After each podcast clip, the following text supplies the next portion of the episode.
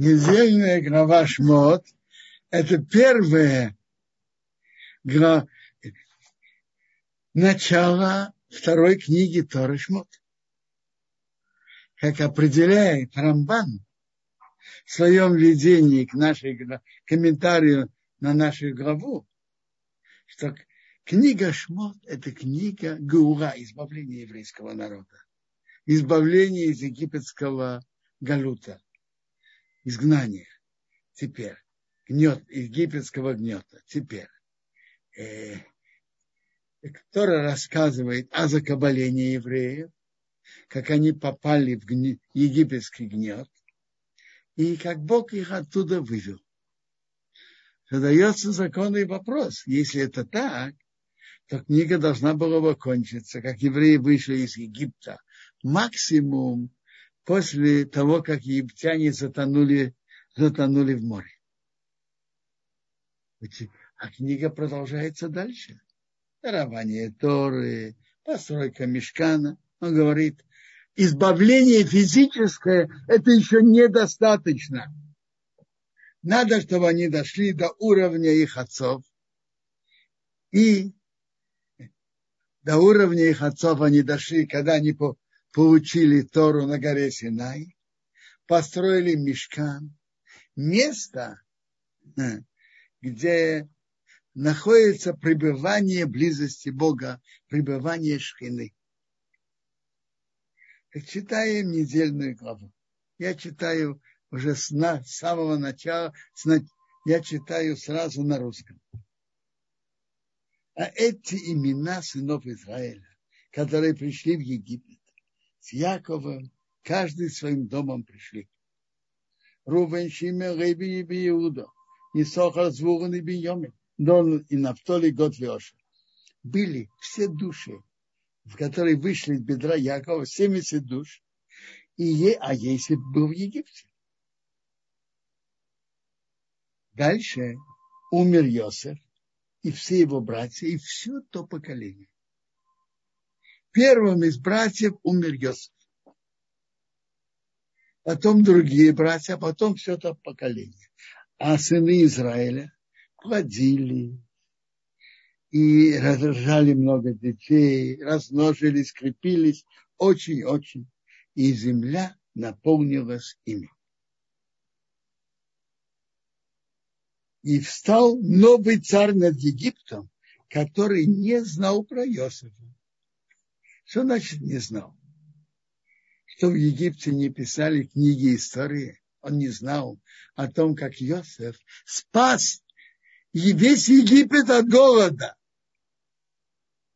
Знаете, что значит не знал? Не хотел знать. Не хотел знать. Вы знаете, у человека есть такое качество. Что он хочет, он может, он помнит. Что он не хочет помнить, он не помнит тот фараон не хотел знать то добро, что Иосиф сделал Египту. И сказал своему народу, вот народ сынов Израиля, бой... это тоже интересно. То, что фараон сказал своему народу, в дальнейшем повторяют за ним. Я не буду говорить, кто, но повторяют за ним. Вот, народ сынов Израиля больше и сильнее нас. Давайте схитрим против него, как бы ни стало их много. И будет, когда произойдет война, он прибавится тоже к нашим врагам. Как говорили в Советском Союзе, будет пятой колонной. И будет воевать против нас, и поднимется из страны. Интересно, Мидраж говорит, что когда все это началось, страны египтян, когда евреи перестали делать обрезание, сказали, пусть будем как, как египтяне. Зачем нам выделяться? Мы живем в такой цивилизованной стране. Зачем нам выделяться от других? Не будем выделяться, не будет вражды. И как раз, как вы знаете, еврейского народа все как раз наоборот. Именно из когда они перестали делать обрезание, тогда пробудилась против них ненависть. Так фараон сказал это, и наложили на него начальникам налогов, какие налоги, не налоги, денежные налоги, чтобы люди работали, чтобы мучить его их тяжелым работам. И он построил города, склады для фараона, Питом и Рамсес. Медраж э, раба рассказывает нам, как началось закабаление евреев. Медраж говорит так. Тут написано, чтобы мучить его. Кого его в единственном числе? Не написано мучить их, мучить его. Так простому пониманию пша, мучить его народ называется тут в единственном числе. А Мидраш говорит, знаете, кого мучить его? Мучить фараона из-за их тяжелых рабов. Что это значит? Объявили. Ради благополучия нашего великого Египта, ради благополучия страны, нам нужно построить важные здания. И все как один, воодушевленно, под руководством фараона и его министров, выходим на один день безвозмездной э, работы. Все как один.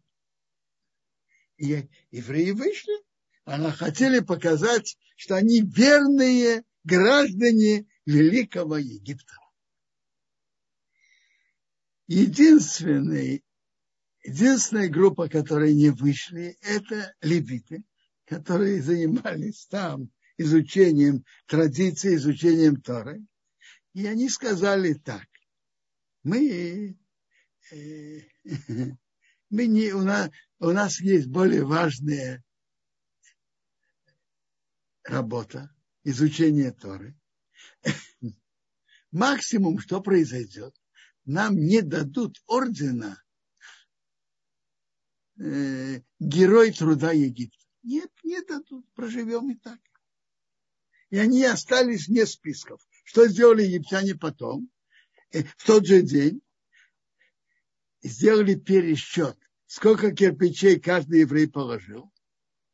Списки тех, кто вышли, и каждого обязали потом прийти. А, извините, работа не закончилась. Осталось еще на завтра.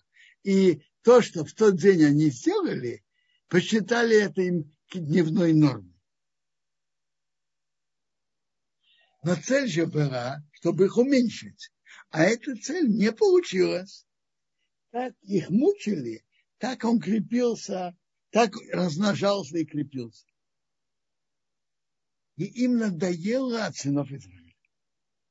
И они заставляли работать египтяне, сынов Израиля, изнурительным трудом. Главная цель была не работа. Было изнурить, уменьшить, ослабить. Это была цель. Цель была не работа.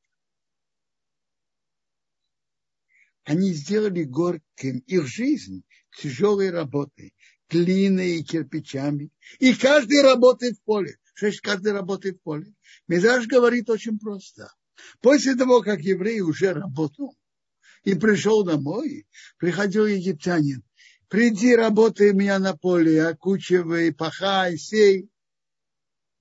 Кроме работы с глиной и кирпичами, и работать все работы в поле. Все работы, которые работали с ними, это было изнурительно. Цель была не работа, мучить и изнурять. Следующий приказ. Сказал царь египетский, еврей, акушакам еврейским, что одну звали Шифра, а другую Пуа. И он сказал им, когда вы будете рожать евреев, посмотрите на родильном станке. Если это мальчик, умертвите его. А если это дочка, пусть живет. Акушерки эти, они боялись, боялись акушерки Бога. Они могли бояться фараона, они боялись Бога. У него был выбор, кого бояться. Бога или фараона. Они боялись Бога. И не сделали то, что говорил к ним царь египетский. И они оставляли жить мальчиков, ребят, ребят, детей. Они не выполнили этот приказ. Позвал царь египетский акушеров и сказал им, почему вы сделали это и оставили жить детей? Что это такое? Почему вы не выполнили мой приказ? Сказали акушерки к фараону, потому что не как египетские женщины, как не, женщины еврейские. Они сами как акушерки. Еще перед тем приходят к ним акушерки, и они не рожают.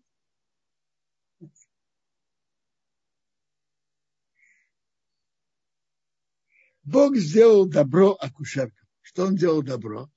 Ну, во-первых, что фараон принял их объяснение и не наказал их. Второе, народ размножился и укрепился очень. Когда, когда кто, кто-то самоотверженно что-то делает для важного дела, какое добро для него самое важное? Знаете, какое?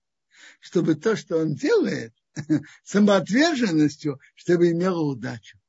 Так они рисковали своей жизнью ради еврейского народа. Написано, Бог им сделал добро. Что? Народ размножился и укрепился очень.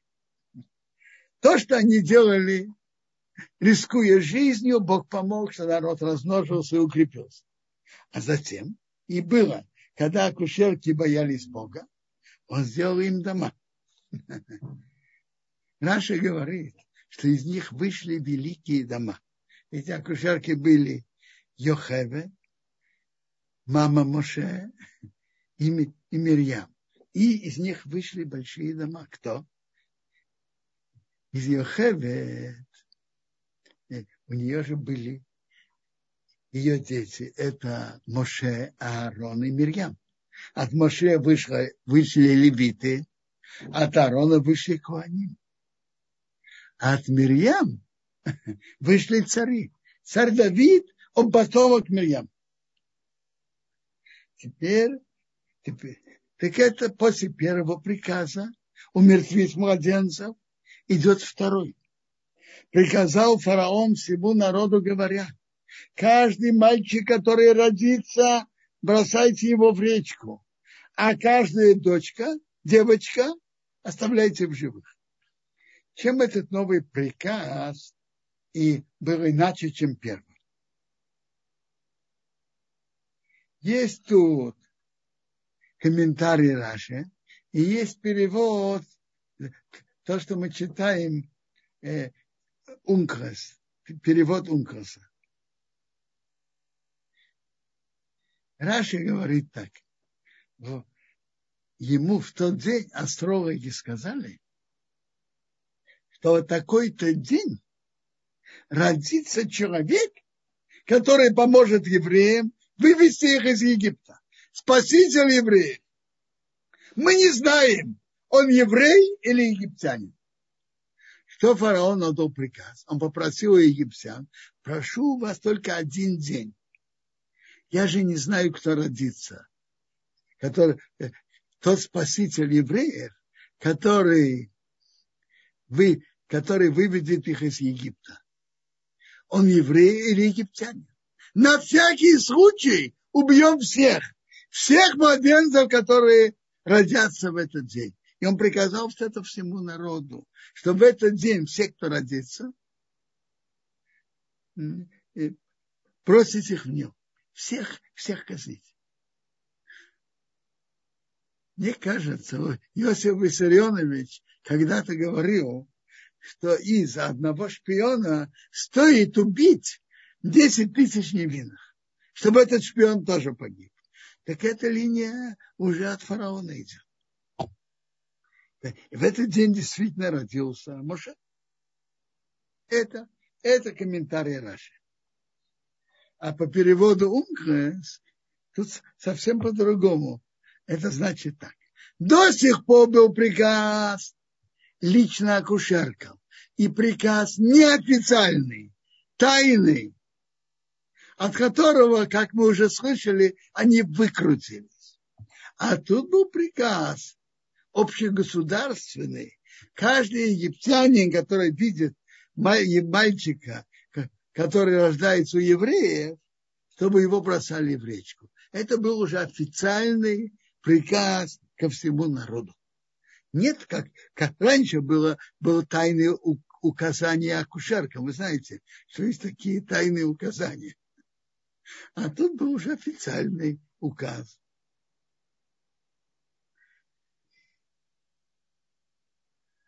Пошел человек из дома Леви и взял дочку Леви.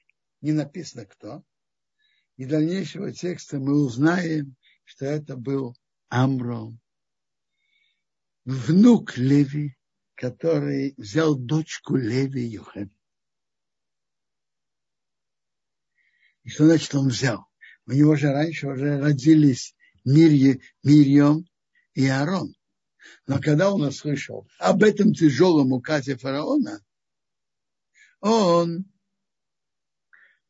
развелся своей женой. Он сказал, зачем нам иметь детей? Если мальчики, мальчики, которые родятся, их убьют. Зачем нам иметь детей?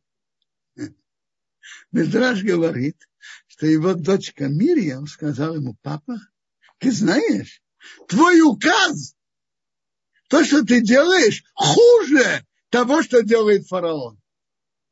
Из-за фараона не будет мальчиков, а из-за тебя не будет и девочек. Это раз. Во-вторых, фараон, он подлец, Раша, негодяй.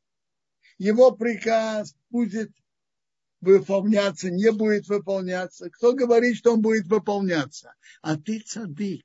То, что ты делаешь, влияет. То, что ты развелся со своей женой, это повлияло и на других евреев, что они тоже развелись, не хотели иметь детей, которые погибли. Что мальчики погибли. Он послушал слова своей дочки и вернул свою жену. Сделали свадьбу. И потом, вата, потом стала беременна женщина, родила сына, увидела его, как он хорош, и прятала его три месяца. А больше она не могла его прятать. По Раше это значит так, что нет, написано в Медраше, что они записывали, когда они поженились, и потом смотрели через 9 месяцев.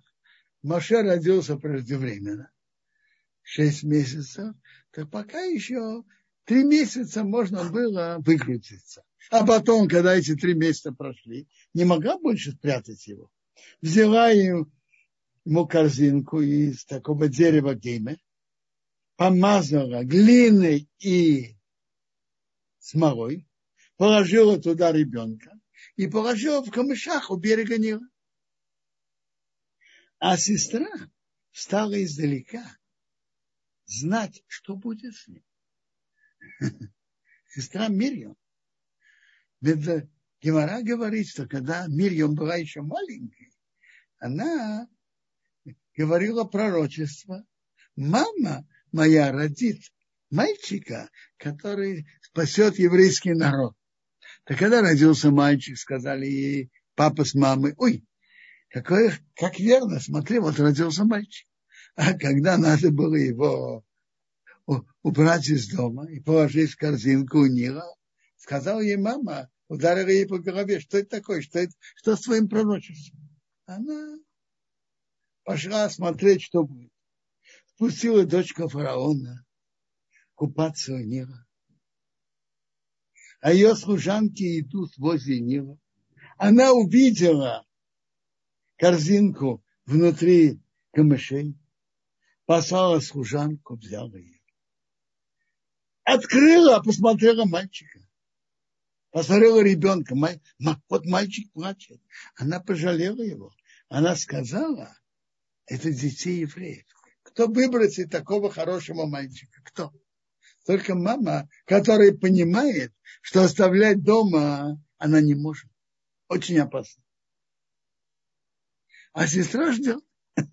Сказала сестра к дочке фараона, что я пойду и позову тебе женщину-кормилицу из евреев, которая будет кормить тебе ребенка.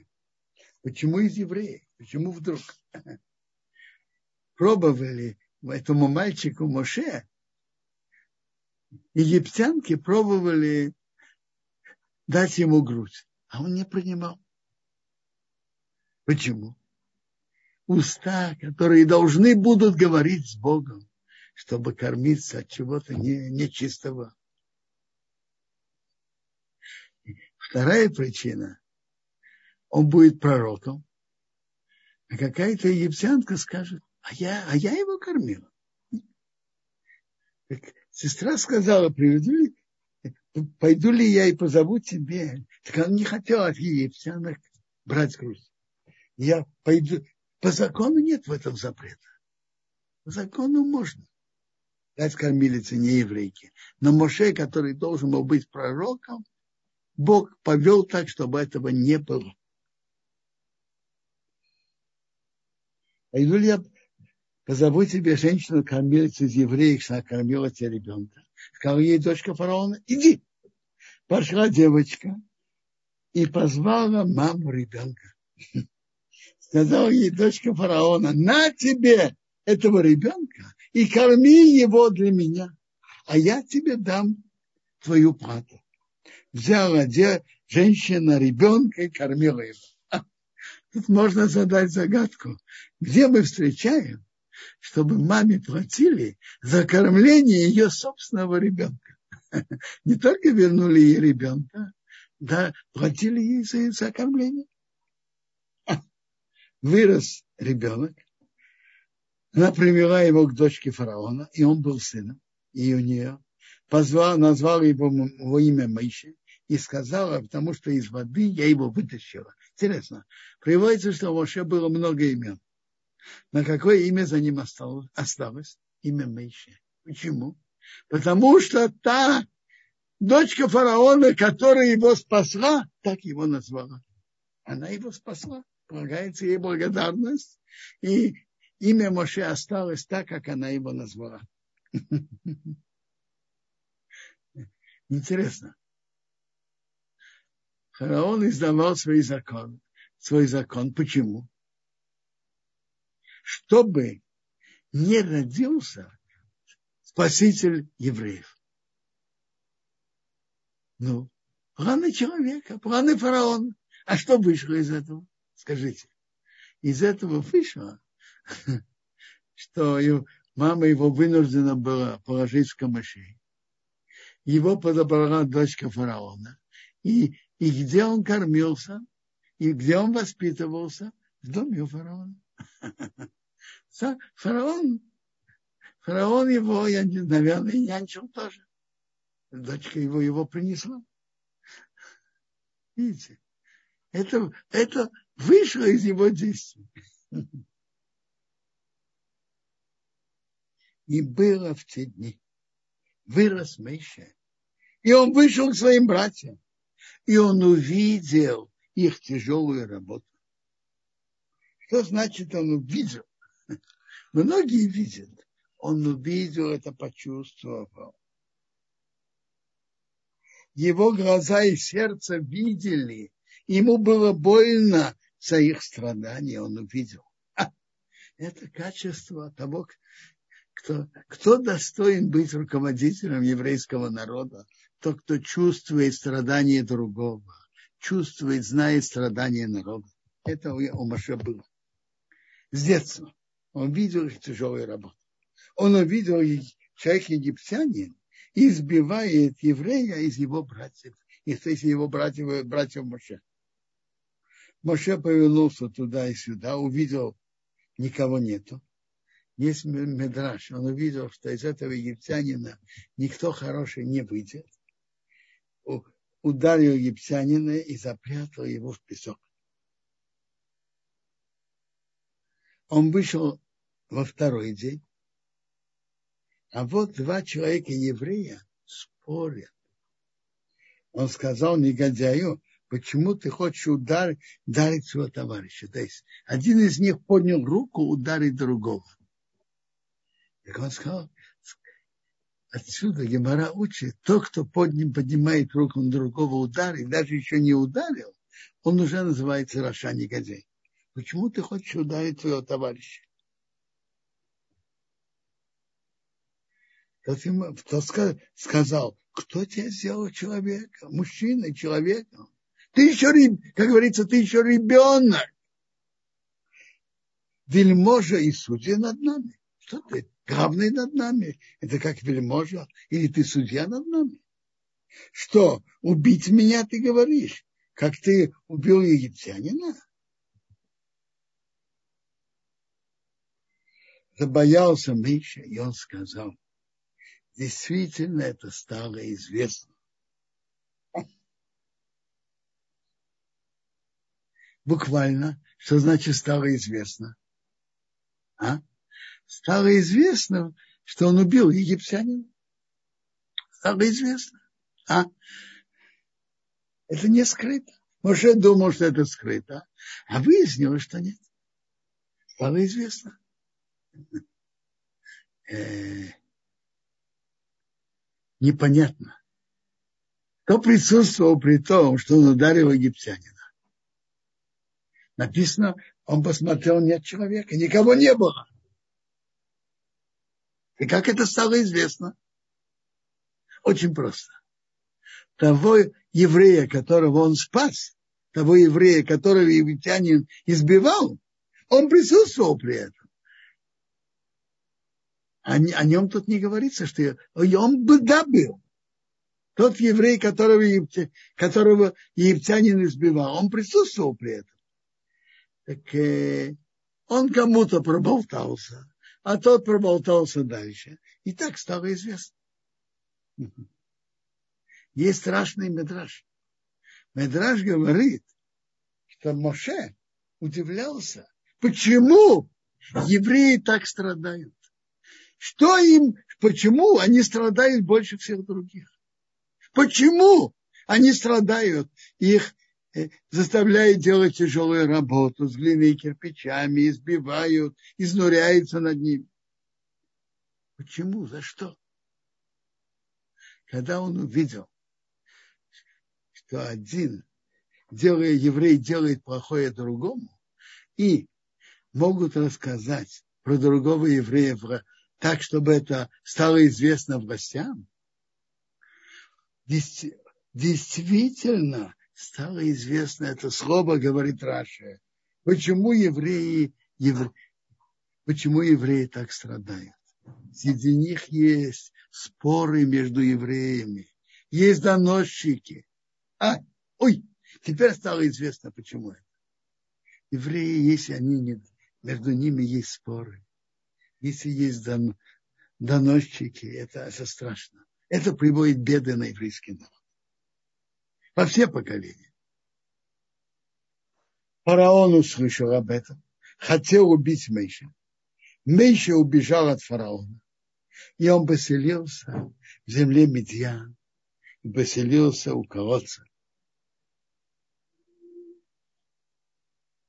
А у вельможи Медьяна было семь дочек.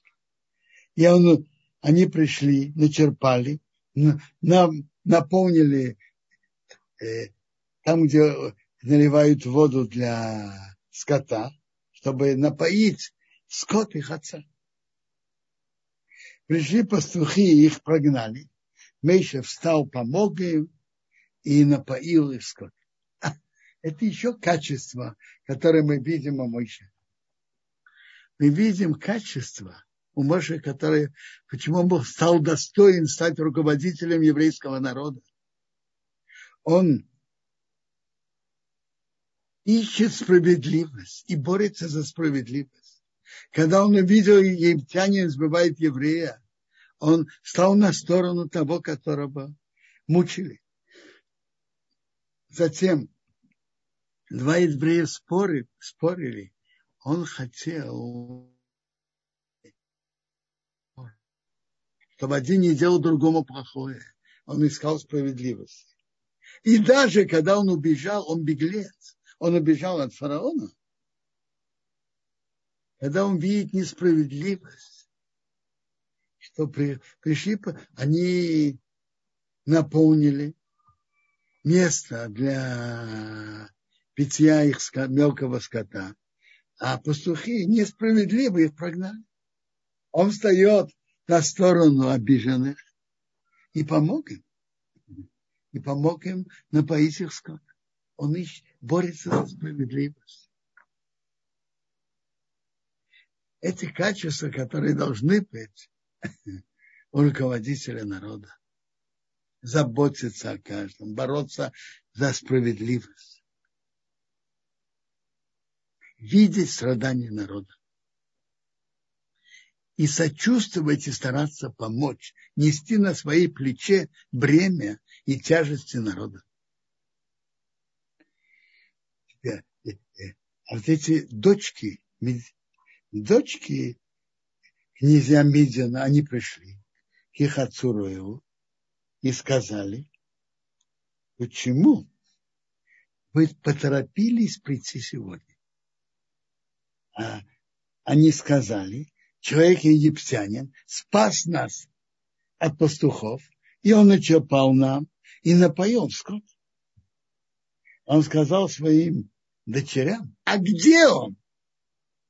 Почему вы оставили этого человека? Позовите его, чтобы он ел хлеб. Позовите, почему вы его оставили? Моше согласился жить с этим человеком, и он дал ему Ципору, его дочку в жену. Интересно, тут, тут опять-таки щедух встречается у колодца. Моше был у колодца. Точно так же был щедух Ицхака и щедух Якова. Он, она родила сына, и он назвал его имя Гершим, потому что он сказал, потому что он сказал, я был пришельцем в чужой стране. То есть при том, что я был пришельцем в чужой стране, Бог мне помог. А теперь, когда мы читали о закабалении евреев, об их тяжелых страданиях и о рождении Моше, сейчас мы прочитаем, из чего начался росток избавления и, вы, и, и спасения евреев. С чего начался росток? Сейчас мы, сейчас мы прочитаем. И было в те многие дни. Умер царь египетский.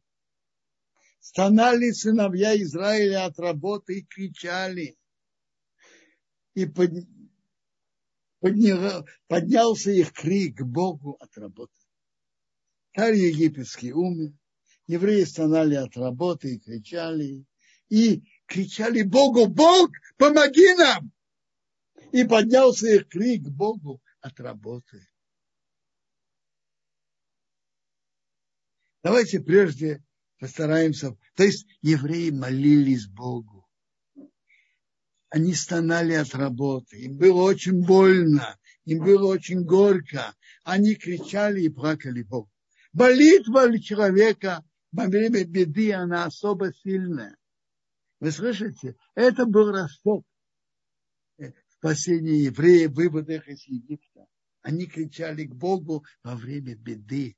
У каждого человека бывает моменты, когда ему особо тяжело. Не нужно что-то искать.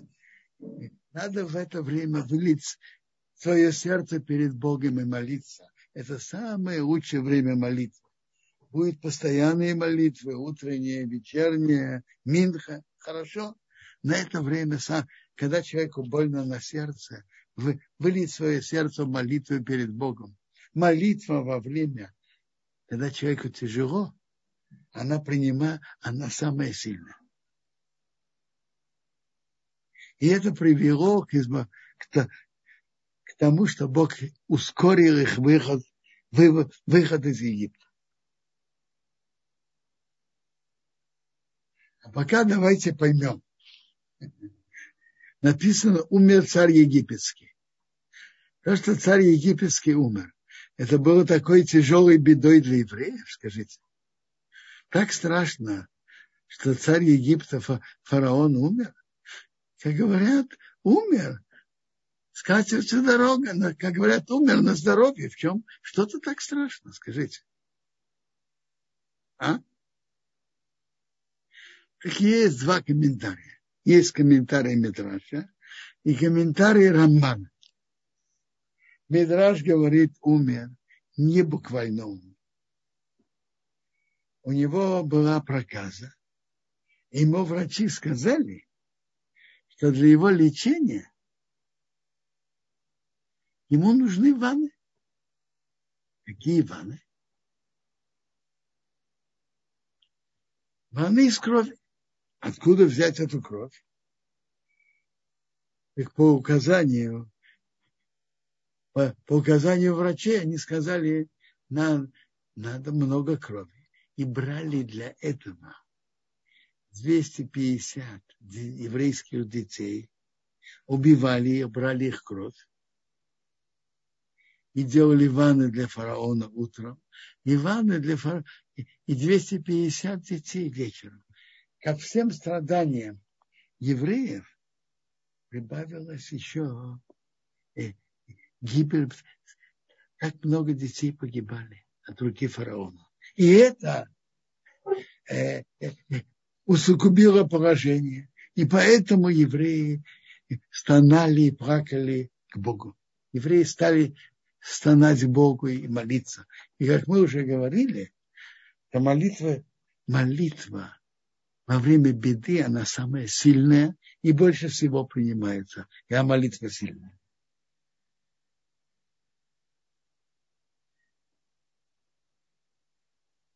Рамбан объясняет это совсем по-другому. Рамбан объясняет, умер царь египетский, буквально умер. Но мы уже спросили, умер, как говорят, ну так умер. Он был уже таким большим, э, большим цадыком, что надо о нем плакать. Что царь Египта умер, фараон умер. Ну, умер, умер. Э, скатертью дорогу. Рамбан говорит так. Народ страдал. Народу было тяжело в Египте. Но у народа все-таки была надежда. То, что мы сейчас так страдаем, потому что Египтом правит вот этот фараон. Он большой тиран, он жестокий, поэтому мы так страдаем. Поменяется фараон, можем более-менее жить в, Егип- в Египте. Жизнь в Египте не такая страшная. Но как раз сейчас есть такой э, фараон, такой плохой, такой тиран. А жить в Египте, в принципе, в принципе, можно. Тот фараон-тиран умер. Положение, а положение не улучшилось, а наоборот ухудшилось. Тогда еврейский народ понял, что что наше положение, что мы так, нам так тяжело, не зависит. Такой фараон, такой фараон. Ха, фараон больше тиран, меньше тиран. То, что мы находимся в, Кабале в Египте, это, это самое страшное. А раз так, они закричали к Богу. До сих пор они думали, что проблема именно в этом фараоне. Ну, он уйдет, какое-то время каждый фараон уходит, и сможем как-то нормально жить.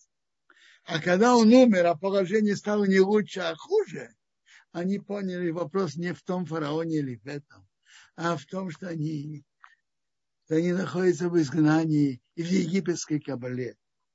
И тогда они стали кричать и стонать Богу. И их молитва ускорила события услышал Бог их крик. Бог вспомнил его союз с Авраамом, Исхаком и Яковом.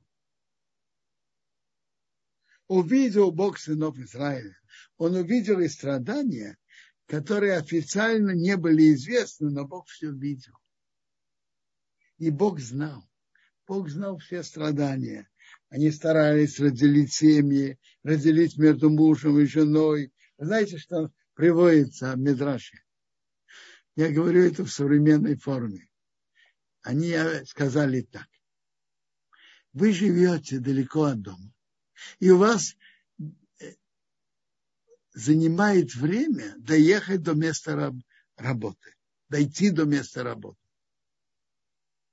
Наше родное правительство идет вам навстречу и строит бараки возле места работы. Вы не будете терять время идти на работу.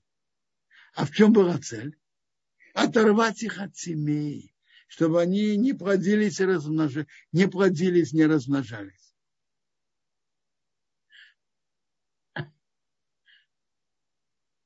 А кто спас положение в то тяжелое время? Медраж говорит, что женщины цитканиот спасли положение в то тяжелое время.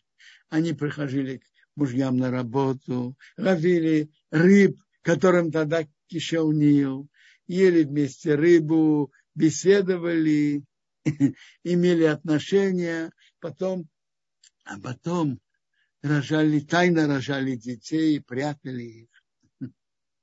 Психологически поддерживали мужей, которые не приносили ничего домой. И, и благодаря этим женщинам-героиням народ сохранился в то тяжелое время. Так Бог увидел страдания евреев, знал всех их страданий, то, что открыто и то, что тайно. И он принял решение ускорить их выход. Читаем дальше. А Моше пас мелкий скот Ятро, его тестя, который был князем Мидьяна, и он погнал скот за пустыни. Почему за пустыни? Подальше от населенных мест, чтобы не получилось, что его скот пасется на, на чужих пастбищах, на чужих полях. Погнал скот за пустыни, э, отдаляться от грабежа, чтобы его скот не пас на чужих пастбищах. И он пришел к горе Бога в Хереке показался ангел Бога к нему из пламени огня, изнутри маленького кустарника сне. Некоторые переводят его как ежевика. И он видит удивительное явление. Вот этот кустарник сне горит в огне, а сне не, и сне не сгорает. Удивительное явление. Против законов природы горит и не сгорает. Что это такое? Что это за видение? Что Бог, первое видение, что Бог показал Моше. В чем содержание его? А? В комментариях Искуни говорит так. Ему показали еврей, еврейский народ во многих эпохах, как он выглядит нему приходят неприятности, беды. И по всем законам истории он бы должен был бы давно прекратить свое существование.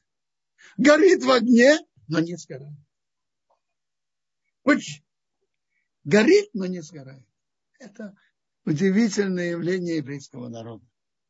Сказал Моше, я сверну и посмотрю, это великое видение. Видение это. Почему не сгорает сне? Почему он не сгорает?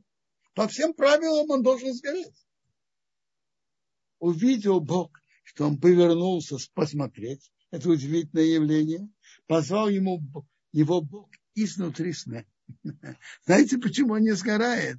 Бог находится внутри этого сна, внутри этого кустарника, и Бог ему помогает сохраниться. Поэтому он не сгорает. Есть Бог, который хранит еврейский народ. Так позвал его Бог изнутри этого сна. Есть интересный медраж. Почему Бог изнутри этого сна, изнутри сна? Они изнутри какого-то более чего-то высокого. Я, Бог, я с ним его беде. Я в беде с еврейским народом. Еврейский народ в униженном положении. Так Бог тоже показывается из кустарников. Бог находится с еврейским народом. Где он находится? К нему позвал Бог изнутри сна. И сказал, Мейше, Мейше. Сказал, вот, он сказал, вот я. Он сказал, не приближайся сюда. Сними твою обувь с твоих ног. Потому что место, которое ты стоишь на него, на нем, а это святая земля. Это было то место, что в будущем там будет дарование Торы. И он сказал, я Бог твоего отца, Бог Авраама, Бог Ицхока и Бог Якова. А Моше скрыл свое лицо, потому что он боялся смотреть на Бога. И сказал Бог, видеть я видел страдания моего народа, который в Египте, а их крик я слышал от их притеснителей, потому что я знаю его страдания. Я знаю его страдания. Я на это обращаю внимание. Я спустился спасти его от руки Египта и поднять из этой земли в землю хорошую, и добрую и просторную, в землю, которая течет молоком и медом. В местах, где Кнани, Хити, Эмери, Призи, Хиви и Вус. А теперь вот крик сынов Израиля приш, пришел ко мне, пришел ко мне, и я вид, также я видел давление, как египтяне давят.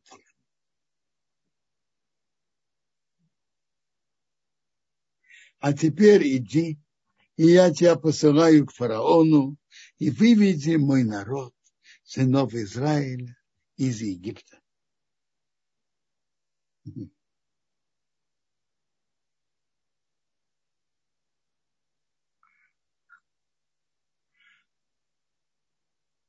Тот Бог его посылает вывести еврейский народ из Египта. Сказал Миша к Богу, а кто я, что я пойду к фараону, и я выведу сынов Израиля из Египта? Кто я? Чем я важен говорить с? Он сказал, если я буду с тобой, и это тебе знак, что я тебя посылаю. Какой знак? То, что ты видел, этот кустарник сне, который горит и не сгорает. А теперь, что ты знал, у еврейского народа великое будущее. Когда ты выведешь народ этот из Египта, они будут служить Богу у этой горы.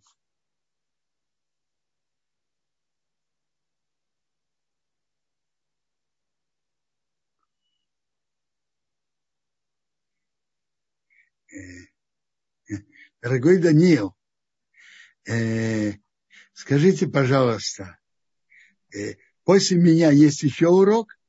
Нет, Равбенцион, у нас сегодня единственный урок. А, так я, так я спокойно продолжаю. Да, да, пожалуйста. Хорошо. Сказал Моше к Богу.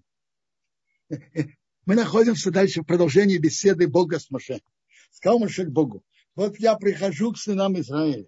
И я говорю им, Бог ваших отцов послал меня к вам. Они мне скажут, такое его имя. Что я им скажу? Сказал Бог к Моше. «Э, я буду, что я буду. Я буду, что я буду, значит, я буду. Я буду с вами в этой беде. В этой беде в Египте я Бог с еврейским народом. И я буду с вами в других бедах, которые еврейский народ, которых еврейский народ будет. Я буду с вами в этой беде, с евреями, и я буду с вами, я, Бог, буду с вами в бедах, которые будут постигнут еврейский народ в будущем. Но Машеев сказал Богу, что это? Зачем им знать о том, что они будут еще страдания? Им достаточно и предостаточно те страдания, о которых они страдают сейчас. Зачем им рассказывать о, о будущих страданиях еврейского народа? Бог говорит Моше правильно, так и скажи. И он сказал, так говори сынам Израиля, я буду, то есть я буду с вами, послал меня к вам. Сказал еще Бог Моше, так скажи сынам Израиля, Бог, Бог ваших отцов, Бог Авраама, Бог Ицхака и Бог Якова, меня послал к вам. Это имя мое навеки, и это память обо мне на поколение и поколение. Иди и собери старейшин Израиля. И скажи им, Бог, Бог ваших отцов, показался ко мне. Бог Авраама, Ицхака и Якова говорят. Вспомните, я вспомнил вас и то, что сделали с вами в Египте. Вы слышите? Каждое важное действие с еврейским народом – это именно через их старейшин. Иди и собери старейшин еврейского народа. Важность еврейского народа, их духовная сила, когда есть старейшины, руковод... духовные руководители еврейского народа. И скажи им то, что мы сейчас говорили. Бог Божьих отцов сказал. Помните, я вспомнил вас и то, что сделали с вами в Египте. И я сказал, сказал, я подниму вас из страданий Египта в землю Кнани, Хити, Эмери, Призи, Хибе и Вуси. В землю, которая течет молоком и медом. В землю Израиля. Тогда она была земля Кна. И они послушают твоего голоса. И придешь ты, старейшина Израиля, к царю Египта, и скажете ему, Бог, Бог евреев, встретился нам, а теперь пойдем, пойдем, пожалуйста, в трехдневную дорогу в пустыне и принесем жертву Богу, нашему Богу. Бог намеренно послал Моше просить маленькую просьбу у фараона. Выйти трехдневную дорогу, приносить жертву. А я знаю, что не даст вам царь египетский идти. Я знаю его сердце. Я знаю, он не даст вам идти. И не сильной рукой сильной рукой, чтобы евреи подняли восстание и сами вышли, это тоже не пройдет. Не пройдет. И я прошу мою руку и ударю Египет всеми моими чудесами, что я сделаю внутри него. Это, это мы услышим подробности уже в следующей главе. Десять казней, которые Бог при, приведет на Египет. А потом, после этого, он их отпустит. После этого он их отпустит после этих ударов и наказаний. И я дам симпатию этого народа в глазах Египта. И будет, когда вы пойдете, вы не пойдете пустыми.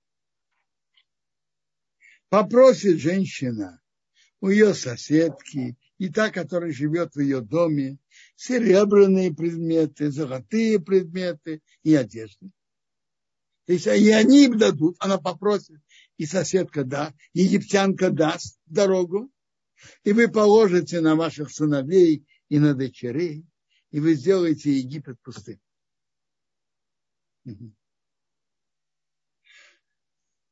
Мы находимся здесь, в середине беседы Бога к Моше, просьбы пойти выпустить евре... вывести еврейский народ. И совершенно непонятно, почему Маше не соглашается на такую важную миссию вывести евреев из Египта. Мидраж говорит, что причина этого была в том, что до этого тот, кто был посланником Бога к еврейскому народу, был его старший брат Аарон, который был старше его на три года. И Моше совершенно не хотел занять его место и оттеснить своего брата. И это была причина, что Моше не хотел это делать. Мы находимся в середине разговора, разговора Бога с Моше. Мы тут останавливаемся. А сейчас, пожалуйста, вопросы. Э, спасибо огромное, Рубенсион, за замечательный урок. У нас сегодня много участников и в Ютубе, больше около полусотни, и здесь, слава Богу, больше 80. Слава Богу, что люди желают, э, хотят слышать слова Торы на недельную главу. И поэтому, э, поскольку есть желающие, мы будем соблюдать порядок вопросов. Сначала будем озвучивать те вопросы, которые пришли к нам первыми. Андрей задал такой вопрос. Э, уважаемый Раф, поясните, пожалуйста, еще раз, как же так получилось, что фараон пропустил в кавычках и не увидел в собственном доме младенца мужского пола, который еще и станет потом избавителем? Это я уже немножко добавил. Вы добавили очень верно. И вопрос тоже очень верный. Ответ, ответ про такой, я вам скажу. Бог так сделал, и это же было, его нашли через, через три месяца. Его положили в корзинку, правильно? Через три месяца. Теперь написано, когда дочка фараона, она открыла, написано, есть выражение елет, а есть нар. Елет маленький, а нар более, более взрослый. Его голос был как голос более взрослого, и в ее глазах было, что ему уже где-то, скажем, 4, 5, 6 месяцев. Так она пришла в дом к папе и сказала, я нашла мальчика, которому полгода. Ну, это определенно не тот, который, который по словам астрологов, родился три месяца назад. Это же не тот, не может быть.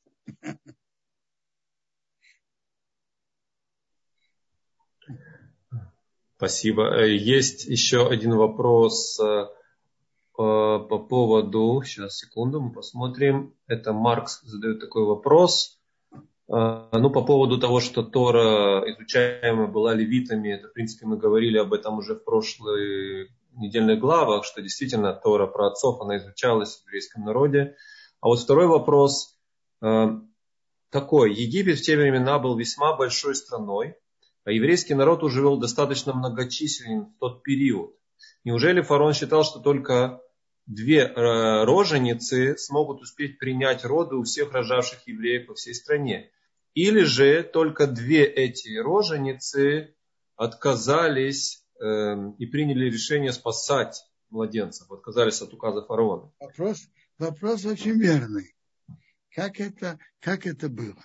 Во-первых, это было не сразу перед выходом. Это было где-то больше 80 лет до этого. Так было меньше. Теперь есть коммент... кто-то из комментаторов говорит, что они не были единственными, они были как бы руководителями, давали указания дальше. Есть такое мнение одного из комментаторов. Спасибо, Бенсион. Есть вопрос от Елены, такой непростой вопрос, но я его все-таки озвучу. Э, добрый вечер, Бенсион, спасибо большое за урок. А как вы думаете, по какой причине еврейские дети, которые были убиты по приказу фараона, скажем так, заслужили смерть? Ведь они еще были совсем маленькими и не успели нагрешить. Смотрите, что они не успели нагрешить. Все дети не успели нагрешить, не только те, которые тогда погибли. Э, смотрите, у Бога были расчеты, какой ребенок, чтобы остался, а какой нет. Какие у Бога тут расчеты насчет детей, это, это я не знаю. Но у Бога зна, знает будущее и знает, знает, что выйдет из каждого, из каждого ребенка. И он посчитал, что если должны погибнуть, то именно эти. Спасибо, Робинсон. Тут вы упомянули, Калман обращает на это внимание, что вы упоминали, э, что когда Всевышний дал потом уже милость э, евреев в глазах египтян, там было сказано на иврите Ишмиреу, человек от, дословно от ближнего своего. Он задает вопрос, каких от это... друга, от друга. от друга. То есть, да, то есть каким это пор египтяне стали близкими, либо, либо друзьями для евреев. Смотрите, я вам скажу. После того, как пришли эти удары, они стали смотреть на евреев другими глазами и стали понимать, что они уважаемые, высокие, и, э, и, и относились с уважением, и с какой-то любовью. Так, так я понимаю. Так написано. Человек спросит у друга. спасибо, Робинсон. Мы сейчас попробуем еще аккуратненько подключить, э, э, очень аккуратно попробуем подключить тех, кого мы уже знаем, из наших числа наших постоянных участников. Яков, пожалуйста, мы подключаем вам микрофон, попробуйте задать ваш вопрос вслух. Спасибо. Рав Бенцион, шалом алейхим. Спасибо, спасибо за шиур амити. Вопрос не политический, но Рав Бенцион, вы один из наших духовных лидеров. Как есть Земашу Еш. Скажите, вот что вы видите связь между головой, которую мы сейчас проходим, и то, что происходит сейчас с евреями, которые находятся за пределами Израиля и в, и в Эрцекодыш. И что, и что возможно еще сделать, что, что, мы, что, мы, что мы можем сделать. Это не политический. Единственный вопрос, вы только, пожалуйста, поймите, поймите правильно. Да. Конечно. Мне одно из что я вижу, что мы все чувствуем, что мы в беде. Беде от эпидемии. Я не знаю, как чувствуют себя евреи в Америке, в Соединенных Штатах. Но евреи чувствуют, что они в беде. И, и надо использовать эти чувства, молиться Богу. молиться Богу в общем и молиться Богу о полном избавлении. Надо использовать эти чувства и это, и это ощущение беды. То, что мы читаем, что то, что э, евреи во время беды кричали к Богу, это ускорило избавление.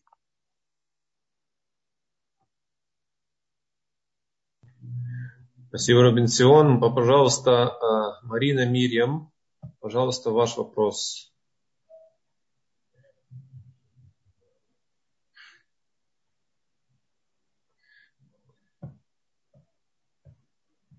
Марина Мирьям, мы вас не слышим, мы вам дали возможность включить ваш звук. Пожалуйста. Звук, да. Да, вот я хотела сказать, во-первых, да, добрый вечер. Спасибо за, конечно, вашу лекцию очень всегда глубоко эмоционально даете материал. Но я хотела просто уточнить.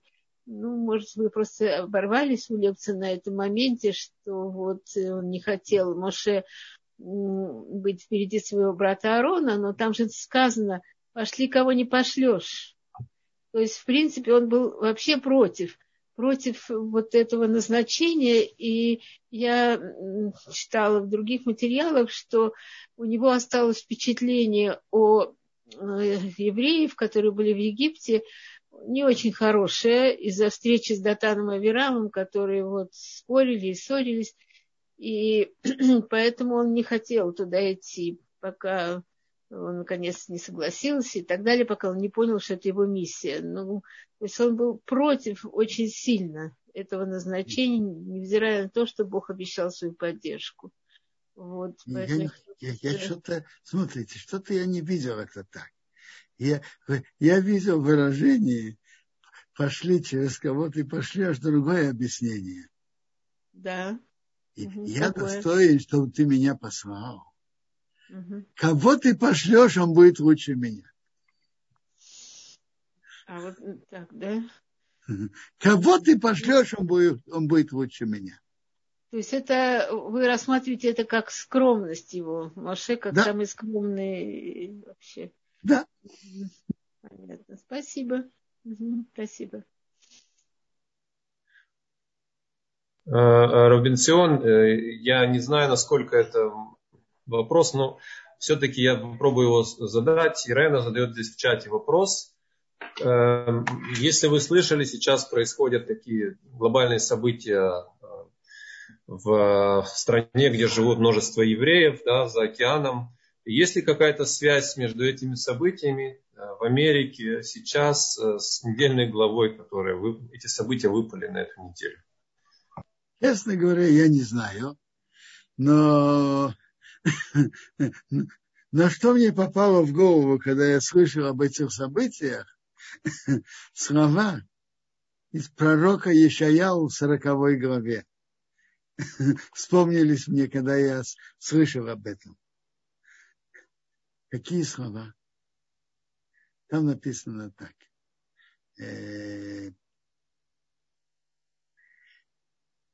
Есть э, когда Бог говорит, говорить об том спасении еврейского народа будущего, говорит, что я буду говорить? Всякое тело, оно как трава, а все его добро, как цветок поля. Трава высыхает, поль, э, цветок э, высыхает, потому что ветер на него дует, а слова Бога выполняется навеки. То есть единственное прочное в мире – это слова Бога. А сильные государства, сильная власть, э, демократическое руководство и так далее, которые кажутся прочным и могучим, это все недолговечно. Это как трава и как цветок. Я вспоминаю, как свои го, долгие годы назад казалось, что советская власть, КГБ, такие, такие, такие сильные здания и такая прочная власть, что это будет стоять, иди знай сколько времени. А это как трава, это все недолговечно, как трава и как цветок. Единственное прочное тело – это слава Бога пророчество Бога. А так ничего не, недолговечно. Мы остановились в середине э, разговора Богом с Моше, что он просил его посла, э, быть посланником Бога, вывести еврейский народ. И Моше отказывается. И это непонятно. Моше не больно за еврейский народ. Больно больше, чем кому-то другому. И кроме того, Бог приказывает. Почему, почему Моше не откликается сразу на просьбу Бога пойти вывести евреев? На этот вопрос отвечает Медраж, что Моше не хотел затронуть положение Аарона. До сих пор посланником Бога к еврейскому народу был его старший брат Аарон. Как известно, он был старше Моше на три года. Занять его место он не хотел.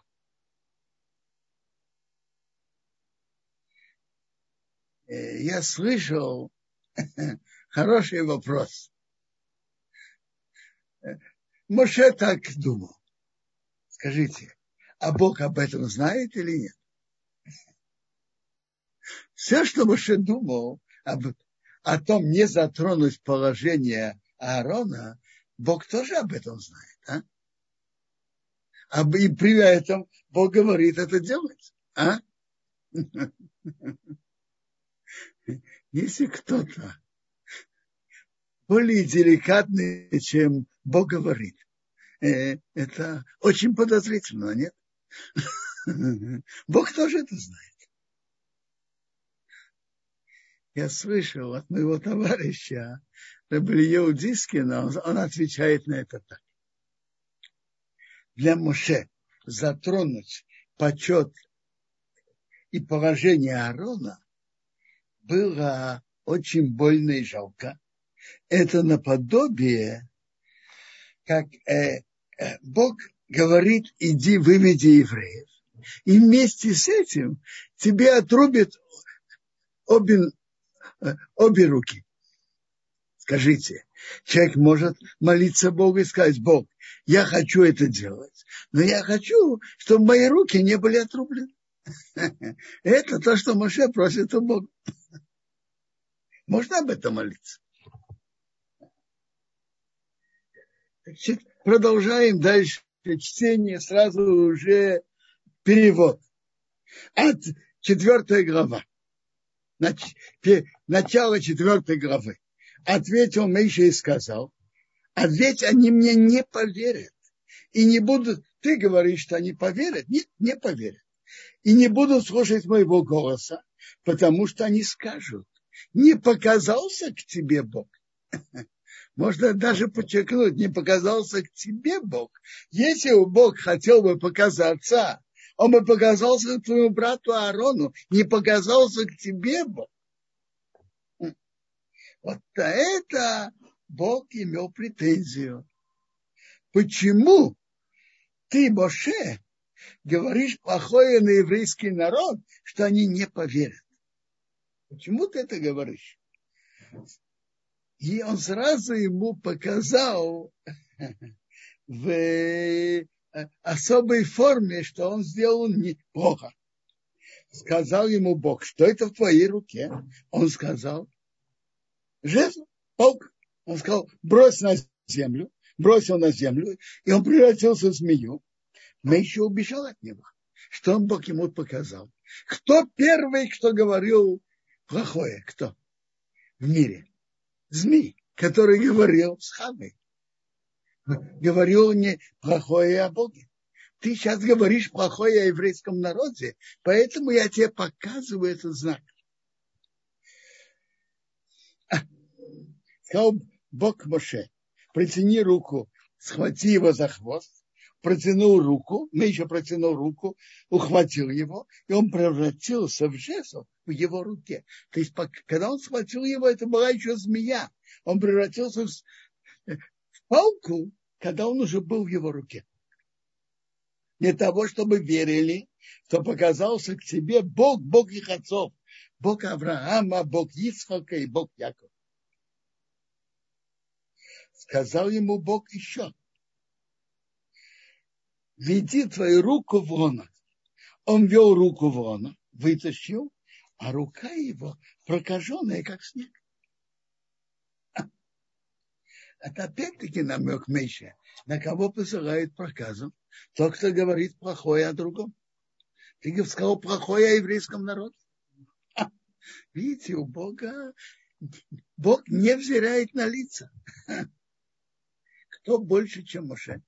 И когда он сказал такое, так Бог ему намекнул. Он сказал, верни твою руку, твою лона, вернул руку его лона, вынул из лона, и это вернулось как обычное тело. И будет, если не будут верить тебе и не будут слушать голос первого знака, будут верить голосу, э, не будут верить голосу первого знамения, будут верить голосу второго знамения. А, и, а и будет, если не поверят также этим двум знамениям и не будут слушать твоего голоса, ты возьмешь из вод Нила, брось, выльешь на сушу, и воды, которые ты возьмешь из Нила, превратятся в кровь на суше.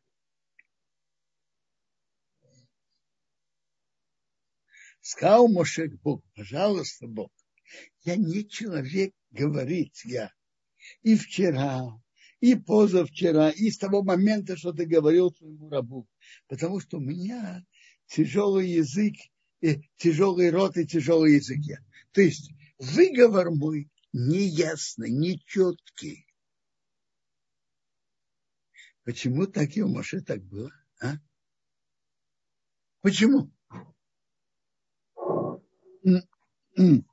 Мидраж ведь нам рассказывает, что когда Моше был мальчиком, и он был у фараона,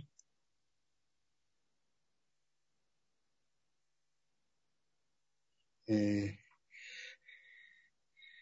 он игрался, находясь у фараона, наверное, на руках, снял корону у фараона и положил на себя. И те, которые были там, ему сказали, что это показывает, что вот этот человек заберет у тебя власть. И хотели его казнить. Тут э, пришел э, ангел, пришел, видя человека, и сказал, да нет, он просто маленький мальчик. Он ничего не понимает. Сказали, знаете что, проверим. Положили э, э, э, что-то дорогое золото, кусочек, и положили, положили уголек, который горит, и чтобы он выбрал. Моше хотел взять второе, то, то что э, золото, а ему ангел поставил ему под руку, что он взял уголек, и взял уголек в рот и обжегся. И от этого Моше был с тяжелым выговором. Рамбан говорит одно интересное, а почему, почему же Моше не просил Бога, чтобы он его это убрал? Рамбан говорит, что Моше хотел оставить у себя память о чуде, как Бог его спас.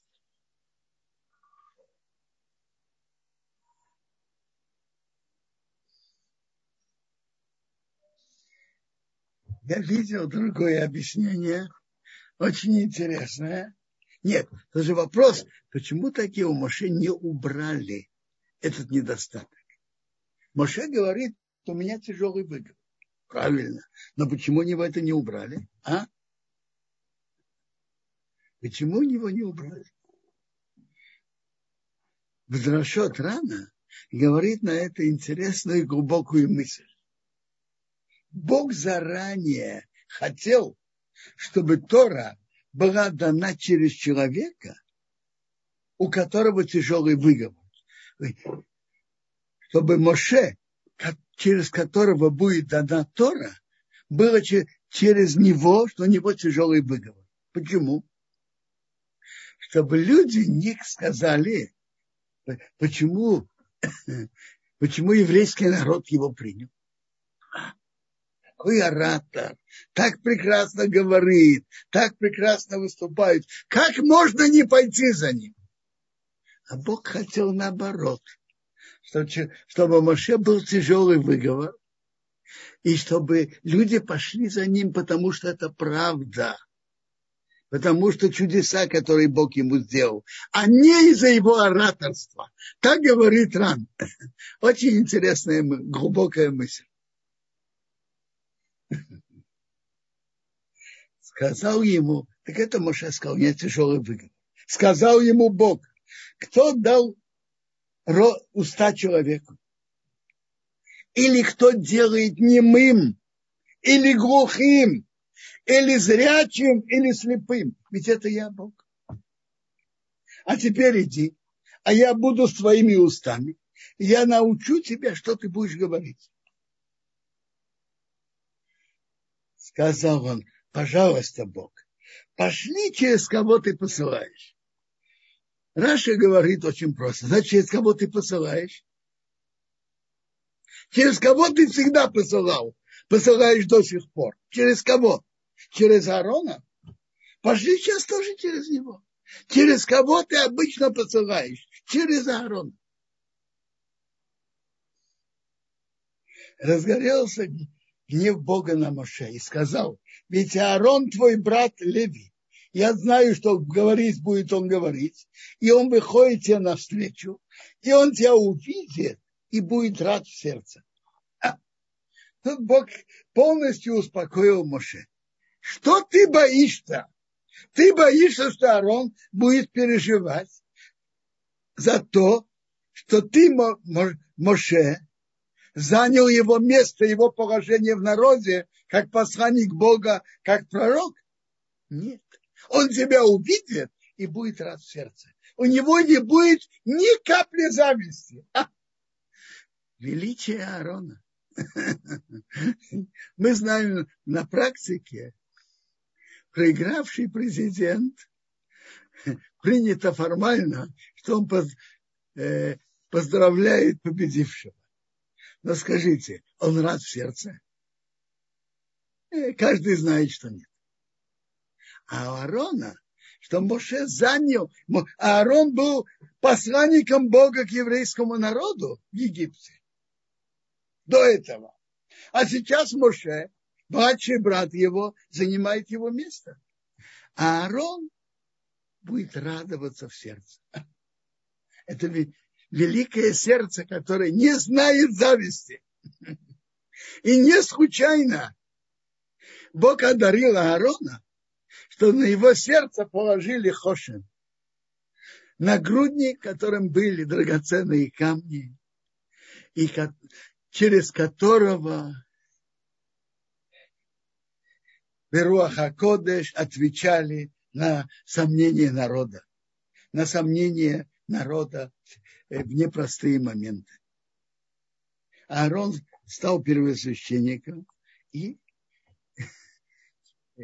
на это сердце, которое не знает ненависти, потом Бог сказал, что положили их хошель и дорого, нагрудник с золотом, драгоценными камнями, и который от, отвечает народу на сомнительные вопросы в тяжелые моменты. Это было с Руаха Кодыш. И ты скажешь, будешь говорить к нему, вложишь слова в его уста, а я буду с твоими устами и с его устами, и я научу вас, что вы будете делать. И будет он говорить за тебя к народу. Он будет для тебя как уста, он твои уста, а ты будешь ему как главный. То есть вы пойдете вместе. Ты будешь главным, а Аарон будет выступать за тебя. Э, у него выговор четкий ясный у Аарона. А этот жезл возьмешь твои руки, что ты будешь делать с ним эти знамения.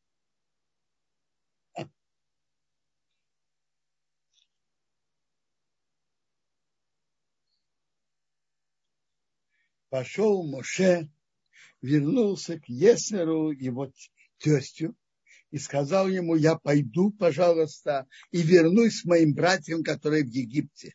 И я посмотрю, живы ли они еще. Сказал Исрай Мейша, иди к миру. А? Интересно. Бог сказал ему, иди. А Моше возвращается к своему тестю. Почему он это делает? Бог сказал ему, иди в Египет. Я помню, Рабхаим Шмулеви за Цароши Живат Мир говорил так. Когда Бог велит что-то делать, надо понять. Ведь у тебя, у, у Моше было, была благодарность к тестю. Он его принял в тяжелый момент, когда он убежал из Египта и он ему многим обязан. Так э, благодарность остается. Бог сказал, иди в Египет. Но Бог не сказал, не попросить разрешения у Ятро. Поэтому он это сделал.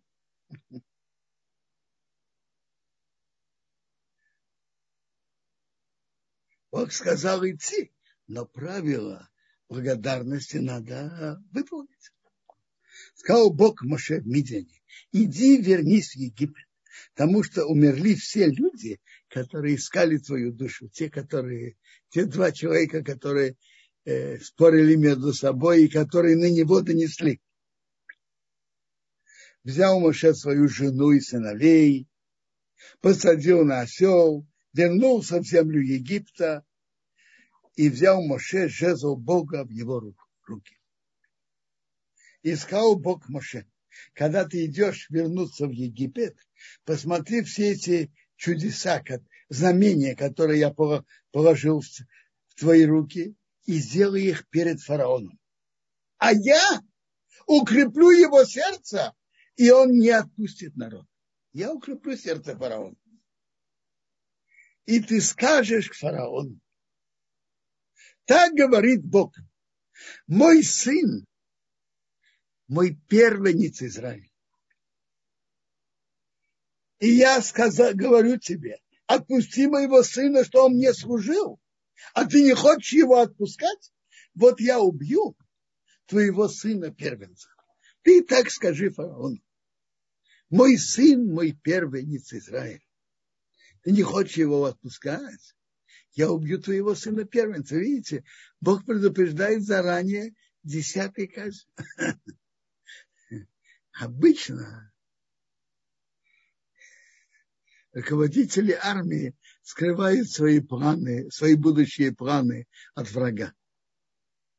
Они боятся, чтобы они не предприняли какие-то меры предосторожности против этого. Бог этого не боится. Он говорит фараону сразу уже про десятое наказание, десятую казнь.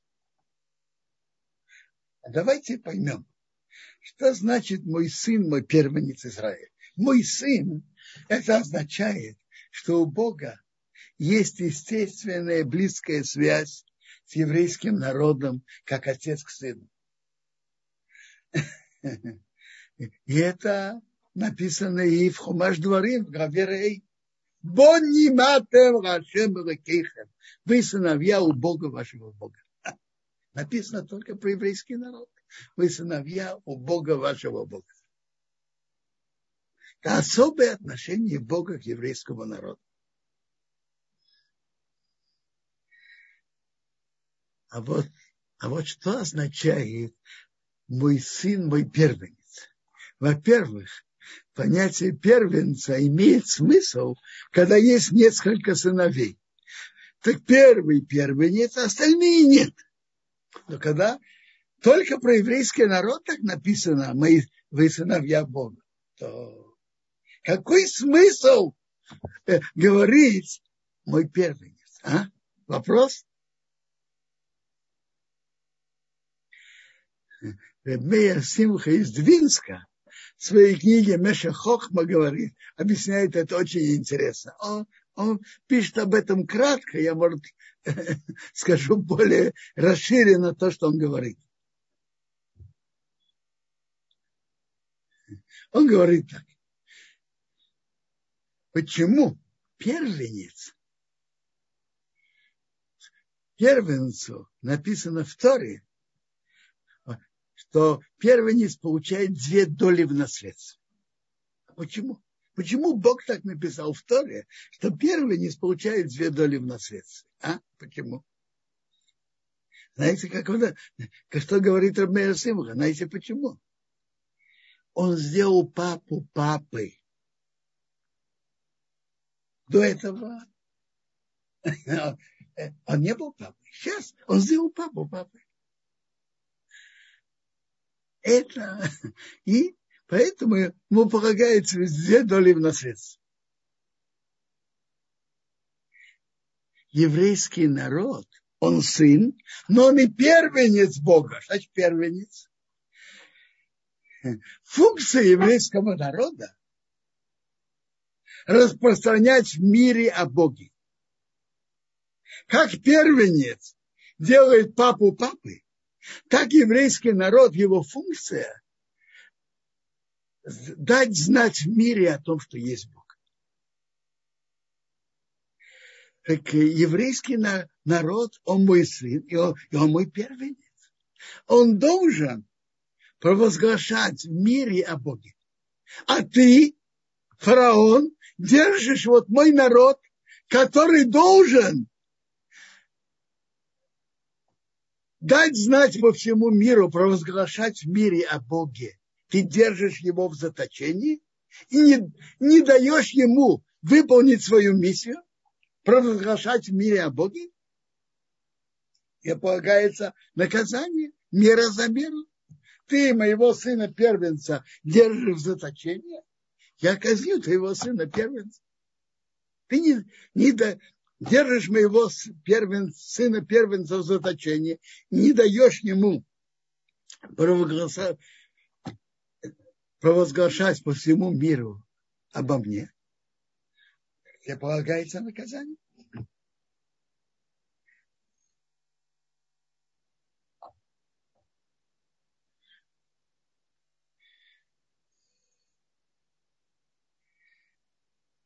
Тора нам дальше рассказывает о, неприятно, о неприятности, которая была у Моше.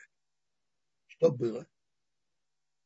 И было, и было в дороге, в гостинице, встретил его Бог и хотел его умертвить Моше. А Бог же его выбрал и послал на очень важное посланничество – вывести еврейский народ из Египта. Что тут было? Почитаю.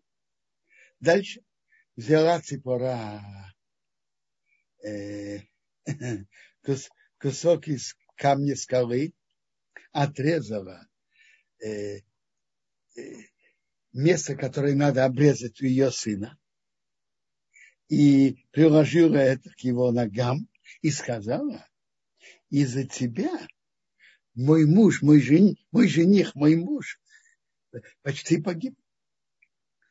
Тогда, ангел, тогда его отпустил ангел, сказал, там сказал, э, мой, мой жених, мой муж почти, почти погиб, умер из-за обрезания.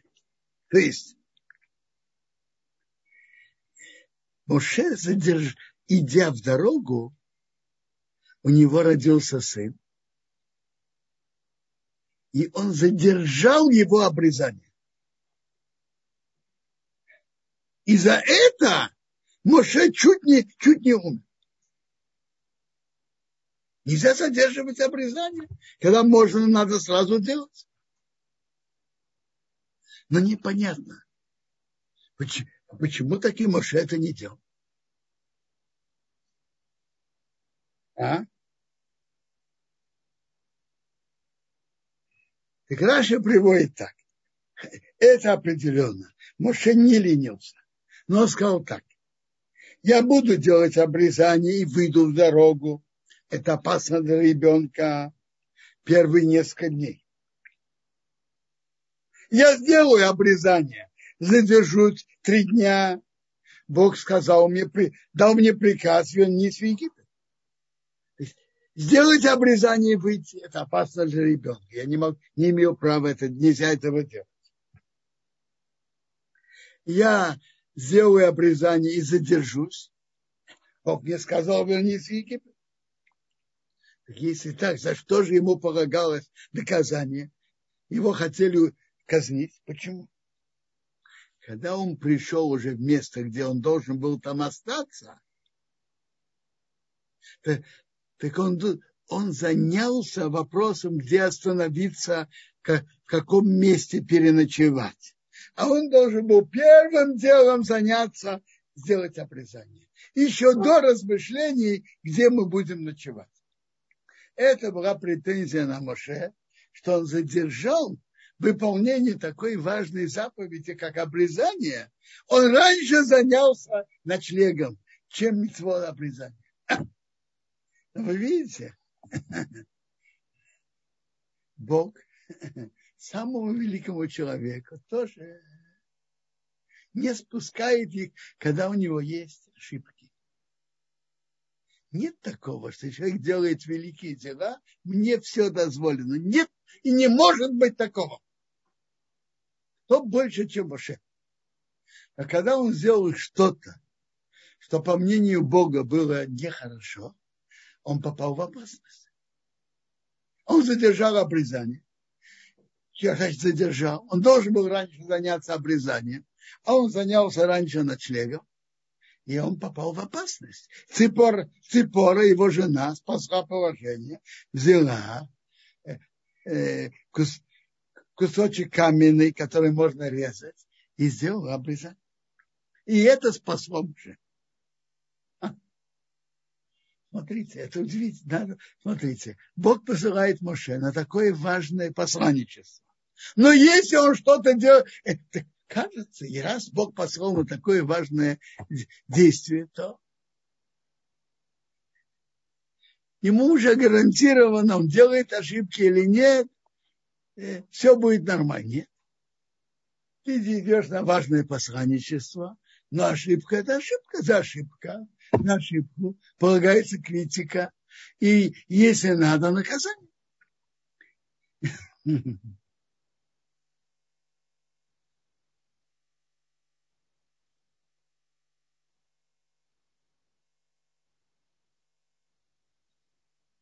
Сказал Бог Аарону,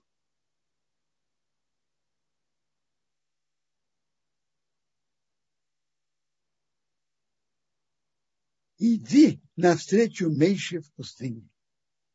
Он пошел, встретил его в горе Бога, то есть в горе Синай, и поцеловал его. Как мы уже сказали, что Бог сказал Моше, иди, э, то Бог сказал, что Аарон будет радоваться в сердце. Бог сказал к Моше, с короной иди навстречу Моише. Я не встретил его в горе Бога в Синае. Моиша поцеловал его. Он сказал Моше Аарону все слова Бога, что он его послал, и все знамения, что он велел ему. Пошел Моше и Аарон и собрали всех старейшин сынов Израиля. Медраж говорит, что сила еврейского народа в том, что у него есть старейшины. Медраж выражается так. Как птица не может э, подниматься и летать только с крыльями, так еврейский народ не может подняться только, только с участием старейшин. Это сила еврейского народа, что у нее есть старейшины, которые ведут народ. Руководители, духовные руководители народа, которые ведут его по верному пути, по пути Бога. Смотрите, Бог же послал Моше Аарона. Недостаточно. Да, кажется, достаточно. Нет. Моше и Аарон пошли и по указанию Бога собрали всех старейшин сынов Израиля. Не стариков. Старейшин. А, конечно, старики имеют свою, к ним есть своя дань уважения, но тут имеется в виду старейшин. Важных руководителей еврейского народа. А Аарон сказал все эти слова, что Бог велел к Моше – и он сделал знамение перед глазами народа. И народ поверил. Они услышали, что Бог вспомнил сынов Израиля и видел их страдания, и они поклонились. То, что Моше говорил, что они не поверят, вы, вышло, что было не так, они поверили.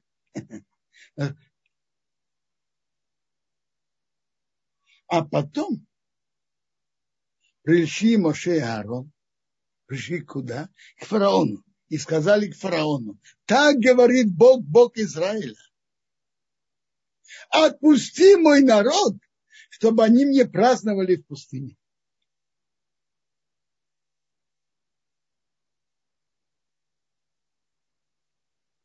Сказал фараон, кто это? Бог, что я буду слушать его голоса, отпустить евреев. Я не знаю про Бога. И евреев не отпущу. Значит, не знаю. Не знаю. Не хочу знать.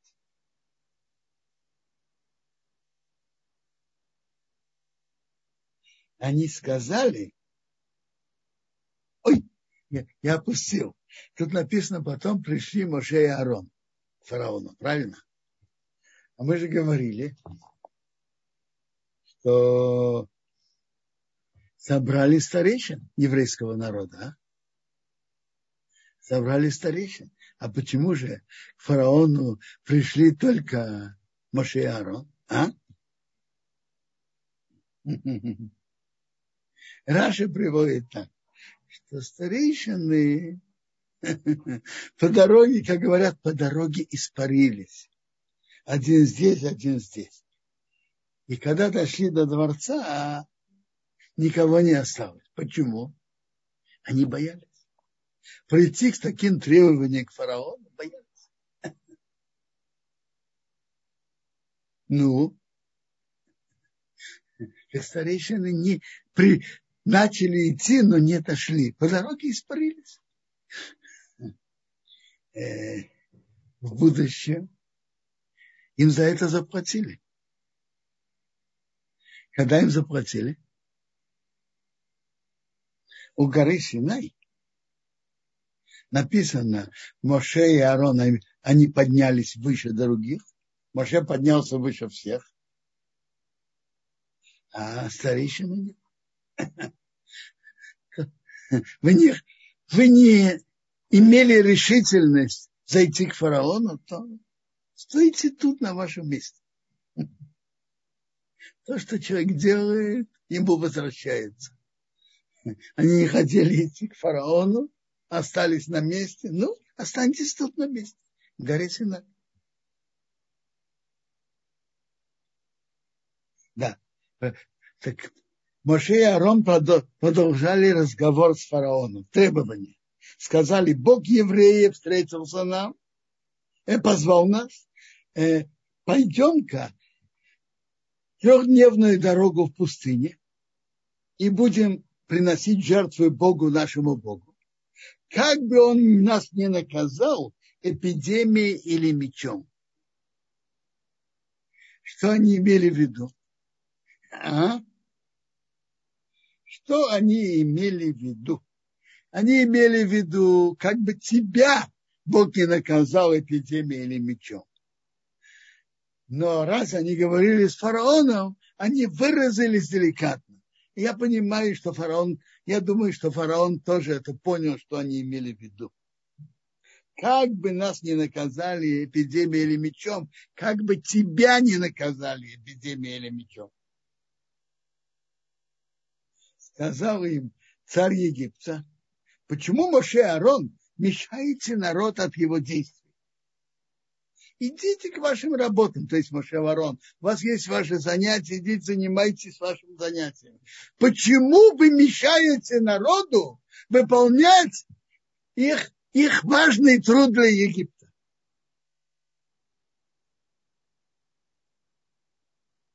Сказал фараон, ведь много сейчас народ страны, а вы им мешаете от их, от их работ.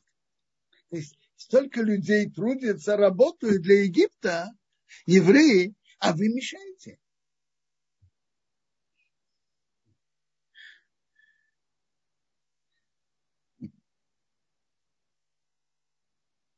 Приказал фараон в тот день надсмотрщикам в народе и бригадирам говоря, вы знаете, как было? А, скажем, на 10 евреев был один еврейский бригадир. А над 10 бригадирами был один египетский насмотрщик. На, на, на 10 евреев бригадир еврей, а на 10 еврейских бригадиров, на 10 бригад египетский насмотрщик. Так он предсказал и надсмотрщикам, и бригадирам чтобы больше не давали солому народу делать кирпичи, как вчера, позавчера. Пусть они сами идут и соберут солому. Для кирпичей нужна солома. Так до сих пор государство это давало, а сейчас они сказали, нет, мы не будем давать, пусть они сами собирают. собирают а количество кирпичей, что они делали вчера, позавчера, наложите на них, не уменьшайте от него, потому что они ленятся.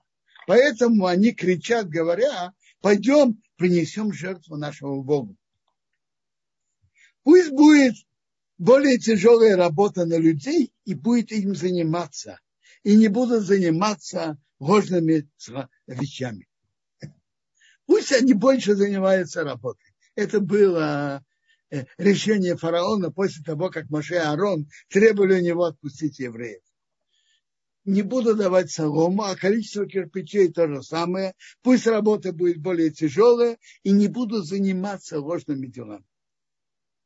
Вышли надсмотрщики народа, египтяне и бригадиры, евреи и сказали народу, говоря, так говорит фараон, я больше не даю вам солому. Вы идите, берите вам солому там, где найдете, потому что от вашей работы не, не будет меньше. Норма остается та же. Рассеялся народ во всей земле египетской, э, найти, найти, а, а, э, найти солому.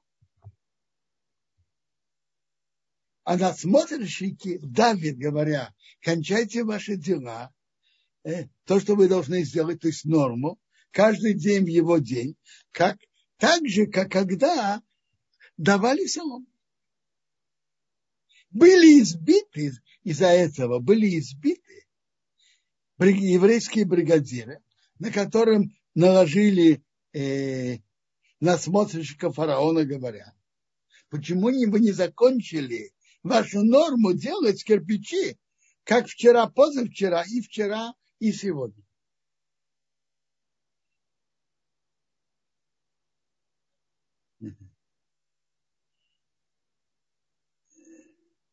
То есть их, их избили. Кто их избил? Э, насмотрщики. Почему вы, бригадиры, были избиты кто? Бригадиры. А почему бригадиры? Очень просто. Насмотрящие египтяне сказали, скажите нам, кто, кто не доделал норму. И мы его изобьем. Скажите, кто? Бригадиры не хотели доносить. А так? Так избили их. Это они готовы были страдать за еврейский народ, но чтобы не доносить ни на кого пришли богатиры сынов Израиля и кричали к фараону, говоря, почему ты так делаешь твоим рабам? Солому не дают твоим рабам, а кирпичи говорят нам делайте. И вот твои рабы избиты, то есть мы, а грех на твой народ. Он им сказал, вы ленитесь, ленитесь, поэтому говорите, пойдем приносим, несем жертву Богу. А теперь идите, работайте, соломы вам не дадут, а количество кирпичей давайте. Я пропускаю несколько предложений, чтобы остановиться более подробно на конце. И вернулся к Маше Богу и сказал, Бог, почему ты так сделал плохо этому народу? Почему ты меня послал? То есть, если ты уже хочешь сделать плохое еврейскому народу, почему что было через меня? И с того момента, что я пришел к фараону, говорить от моего имени, стало хуже этому народу. Э, ухудшили условия. Заставляю производить то же количество кирпичей, а солома не дают. С того времени, как я пришел к фараону говорить от его имени, стало хуже этому народу. А спасти ты не спас свой народ. Моше приходить на Бога с претензиями нельзя. Но Моше это сделал, и, и Бог таки, и Бог потом за это и критиковал его. Э, это мы увидим в следующей главе. Но, но надо понять, Моше как руководитель еврейского народа, как тот, кому больно за еврейский народ, и только поэтому он это сделал. Но, э, но при всем этом Бог его критиковал. Э, Бог был этим недоволен, и его за это критиковал и даже наказал. Сказал Бог Моше, теперь ты увидишь, что я сделаю фараону. Что сильной рукой он их отпустит, и сильной рукой их прогонит из своей страны. Ты говоришь, по сути, Раши говорит, что это он ему сказал, сейчас ты увидишь, что я сделаю фараона, сейчас. А то, что э, те чудеса, которые будут, когда еврейский народ войдет в страну, будет воевать с семью народами, которые там живут, все чудеса ты уже не увидишь. Сейчас ты увидишь, что я сделаю фараон. Ты спросил на мое поведение. Ты должен знать, что Бог знает лучше тебя. Бог знает то, что ты думаешь, и то, что ты понимаешь, и знает больше этого.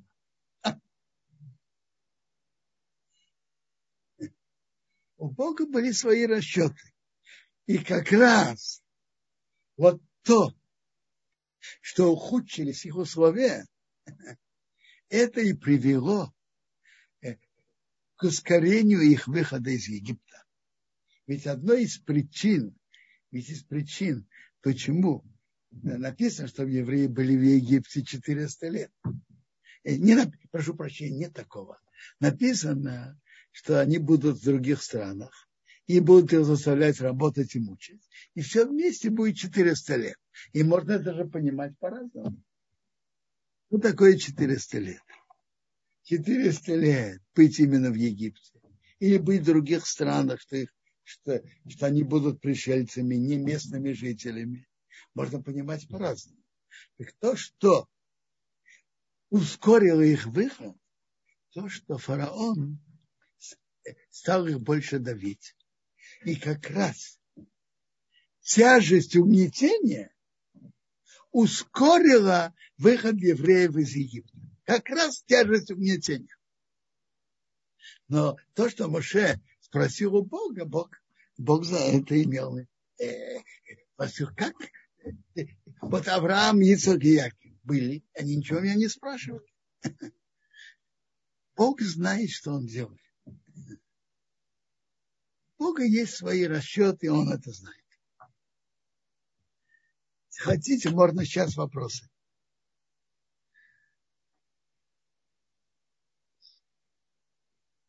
Дорогой Даниил, можно вопросы? А, спасибо, Рубин Сион, большое. Есть вопросы в Ютубе, так есть вопросы у нас здесь э, в чате. Начнем, наверное, здесь в чате. Предпочтение отдается вопросам в Зуме. Первый вопрос задает Яэль. Скажите, а где были, пожа... где были похоронены сыновья Якова в Египте или в другом месте? В написано, что они написано, э, э, что э, и других братьев они тоже взяли с собой, и они были похоронены в земле Израиля. Прямо на днях я читал статью о разных мнениях где, были, где похоронены конкретно каждый из 12 сыновей Якова.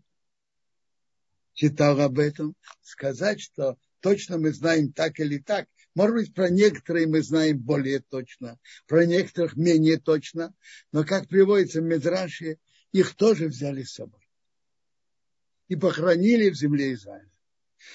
Как правило, их похоронили э, как правило, их похоронили в, на территории их колена.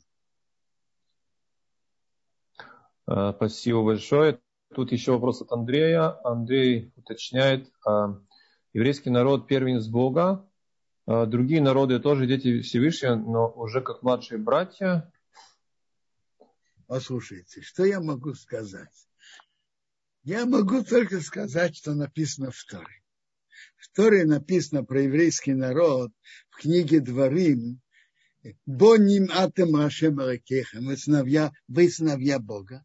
Там говорится о том, чтобы они не делали порезы на теле.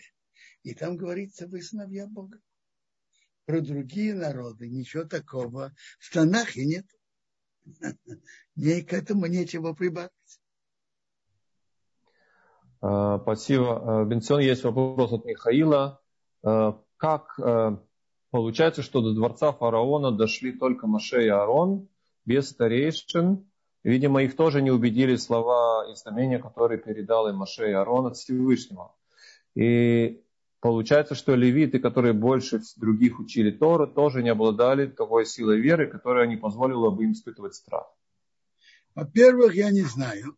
Может быть, и старейшин были от левитов, а может быть, от левитов достаточно Моше и Аарон, они оба из левитов.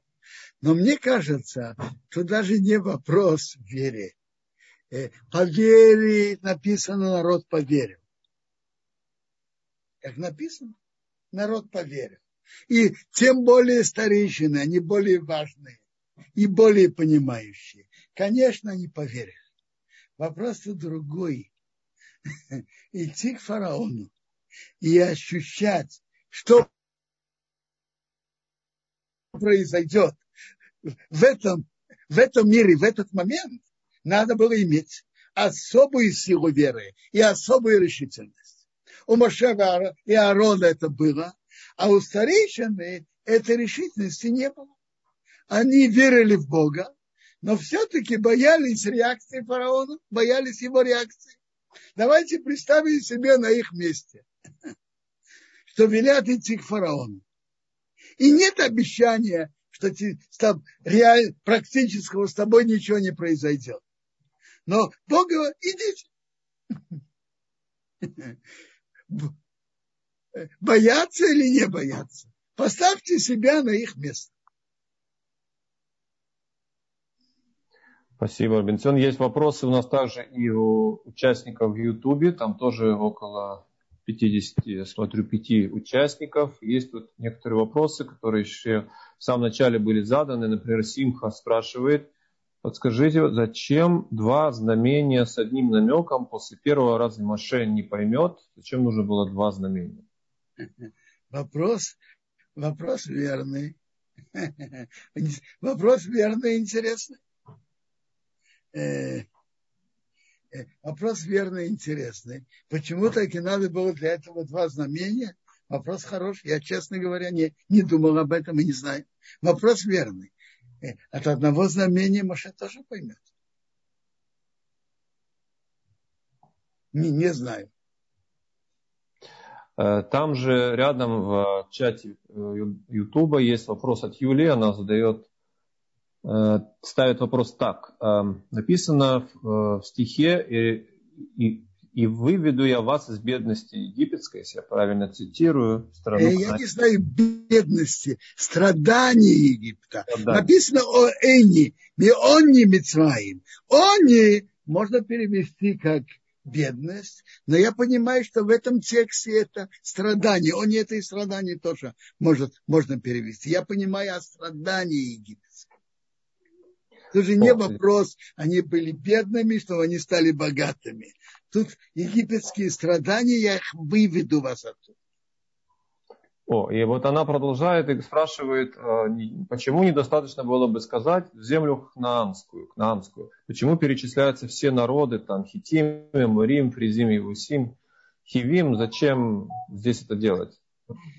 То, что перечисляются все, может быть, сказать, что все вот эти семь народов будут заняты, вы сможете занять всю их территорию. Кажется очень просто. Все эти территории, всех этих семи народов вы сможете занять. Спасибо, Бенсион. Есть вопрос еще у... А, здесь я смотрю, да, а, слушательница Анастасия. Добрый день. Подскажите, что значит что Бог укрепил сердце фараона не отпустил сразу евреев. Ну, в принципе, мы об этом говорили, по-моему, уже. Я вам скажу. Тема Бог укрепил сердце фараона очень интересный вопрос и интересная тема. Но я, блин, Недер, я думаю, на следующем уроке я буду говорить об этом более развернуто. Что значит Бог укрепил? Обычно Бог не вмешивается в выбор человека. Э, Бог может делать все. Но обычно Бог не вмешивается в выбор человека. Что значит я укреплю сердце фараона? Так я думаю, это, это широкая тема. Я хочу говорить об этом более развернуто, как раз на следующем уроке. Замечательно будет для нашей слушательницы еще один мотив, мотивация, чтобы присоединиться к дальнейшим урокам. Есть вопрос там же. Сегодня у нас лидирует по вопросам в Ютубе. Эм, Максим спрашивает. Уважаемый Робин Сион, вы вчера упомянули имена Машера Бейну. Их более пяти. Сколько же имен у Машера Бейну? Может быть, что-нибудь об их значении расскажите, пожалуйста. Мне кажется, что их было семь. Надо открыть медраж. Но, честно говоря, углубиться в их содержание я не углублялся. Но приводится, что его было несколько. Спасибо. И еще вопрос такой. А, да, спрашивает, спрашивает, э, о, спрашивает Дан.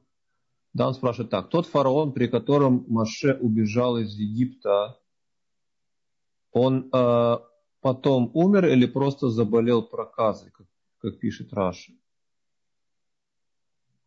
А. Смотрите, вопрос, был ли это тот же фараон. Я не знаю. Написано, что э, умер. Э, я говорил об этом. я говорил об этом вчера более подробно. Есть Ра, Медраш, и Раш его приводит, он заболел приказ, проказой. А есть и в комментарии Рамбана учит, умер царь египетский, буквально умер. Есть два мнения, что два мнения, которые во вчерашнем уроке я говорил об этом более подробно. А, спасибо огромное. Есть еще тут вопрос. Я смотрю, даже не один. Пришел в чат сюда в Zoom. А, Юля спрашивает, во времена египетского рабства евреи привлекались только к тяжелому физическому труду, это как бы вопрос, или появление письменности, накопление научных знаний в Египте шло также при участии еврейского народа. То есть интеллекту, интеллектуальному труду тоже евреи привлекались. Не знаю, не знаю, не видел на это источники.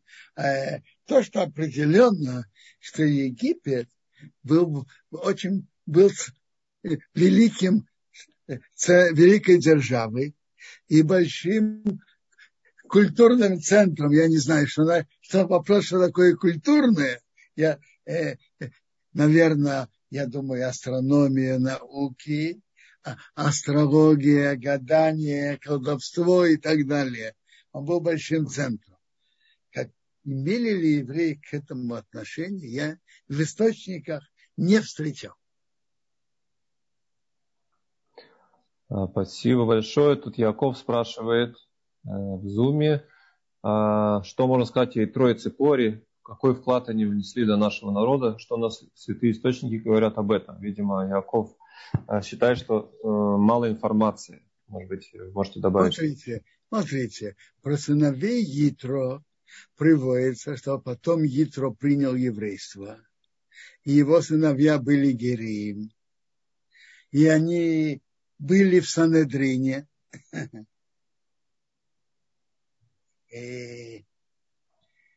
Есть даже медраж. А закабаление евреев у фараона было обсуждение с тремя мудрецами. Ятро, Иов и Билам. Билам дал этот совет закабалить евреев. Иов дипломатически молчал, а Ятро убежал. Не хотел в этом участвовать. Так Медраж продолжает. Билам, который давал совет, потом был убит мечом. Иов, который молч... дипломатически молчал, получил большие страдания. А Ятро, который убежал от этого, его потомки сидели в центральном санадрине в еврейском народе.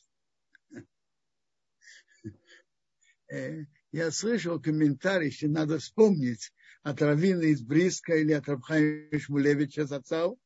Одного из них, это я помню точно. Какое же имеет отношение страдание Иова к тому, что он там молчал? Какое это имеет отношение? Э, ответ на это такой. Почему так он не выступил против? Он понимал, что его выступление против ничего не изменит и не поможет. Но когда на самого Иева пришли тяжелые страдания, он кричал и стонал. Э, задается вопрос, когда ты кричишь и стонешь, когда Иов кричал и стонал от страданий, это ему помогло? Нет. Но когда больно кричат, а раз он там дипломатически молчал, а закабаление целого народа, это значит, тебе это не было больно. Раз, раз ты там молчал, значит, тебе это не было больно. Увидим, как ты будешь себя вести, когда тебе самому будет больно.